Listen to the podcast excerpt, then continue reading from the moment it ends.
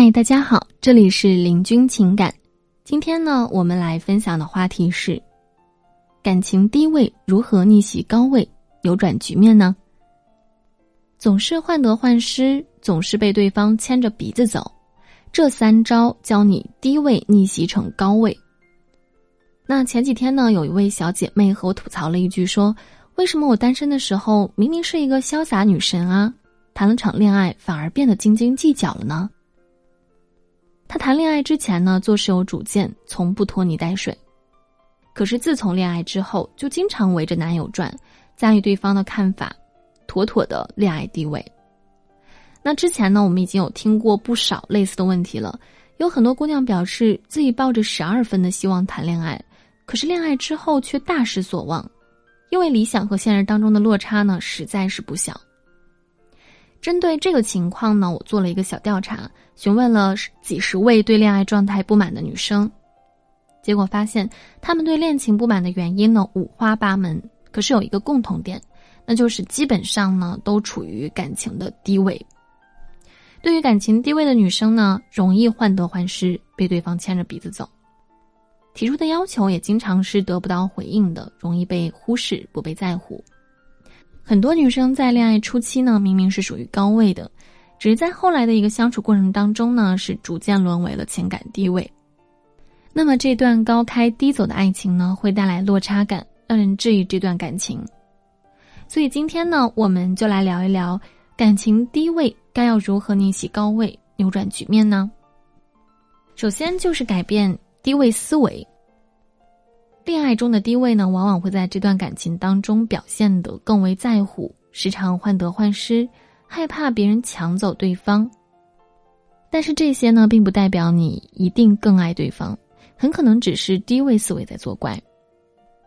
心理学当中啊，有一个说法叫做归因，也就是你把遇上的问题归在什么原因上，可以解释你身上发生的事。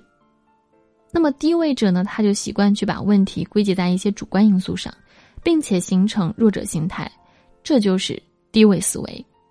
想要从低位逆袭成高位，那么我们就要去改变低位思维，学会客观归因。举一个例子，说一下这个低位思维和客观归因的差距。比方说呢，对方说工作忙，好几天回复消息慢，低位者他会主动归因。觉得工作忙只是借口吧？他回消息这么慢，该不会是不爱我了吧？是不是感情淡了？还是他有新欢了？而客观归因是，他最近真的很忙，我不应该这个时候打扰他，他也要好好工作才行啊。那么低位思维呢，会将小事不断的放大，造成恐惧感。所以呢，我们要改变低位思维，看待事情时呢，尽量客观。不要有受害者心理，别总觉得对方会伤害自己，也要把生活的重心呢放回到自己的身上。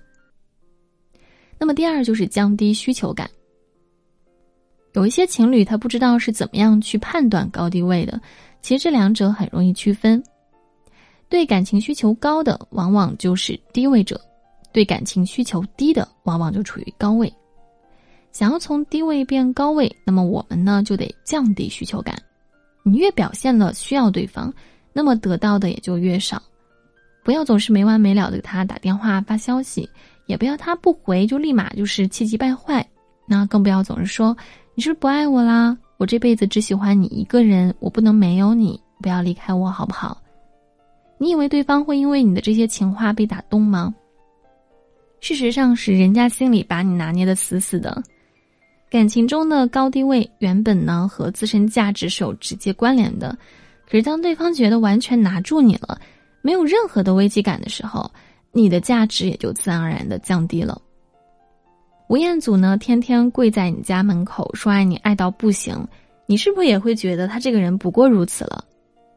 在电视剧《延禧攻略》当中，皇后倒台时依旧不明白为什么自己花了十几年没有得到皇上的爱。但是魏璎珞就可以呢？魏璎珞当时回答是：“你一往情深，可是为什么要告诉他呢？先说出口的人就已经输了。感情中的高位并不代表不够爱对方，而是因为他们懂得隐藏爱意，制造危机感。那么第三呢，就是打破对方的预期。我发现感情当中的低位呢，其实往往是更属于听话的一方，或者说是顺从者的角色。对方提出要求之后，尽管内心不愿意，还是会顺从服从。在恋爱当中呢，轻易妥协和被改变的一方，其实是更为容易沦为低位的。低位者会更害怕失去对方，所以愿意做出妥协。妥协的次数一旦多了，对方就会觉得理所当然，把你当软柿子捏。那么你自然呢就定死在低位上了。想要改变这种局面，那么我们就要降低服从性，打破对方的预期。比如说，你们两个一起去出去玩儿，一直是他说了算，那么你就可以提提自己的意见啊，不要觉得这个事情无所谓。一旦你一直处于服从的一方，你的话语权只会越来越少。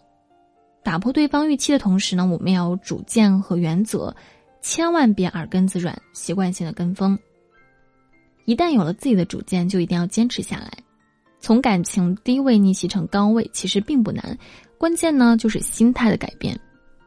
好的，如果在生活当中呢，你有情感问题，欢迎加林老师的微信：八七三零九五幺二九八七三零九五幺二九。好的，感谢收听，我们下期见。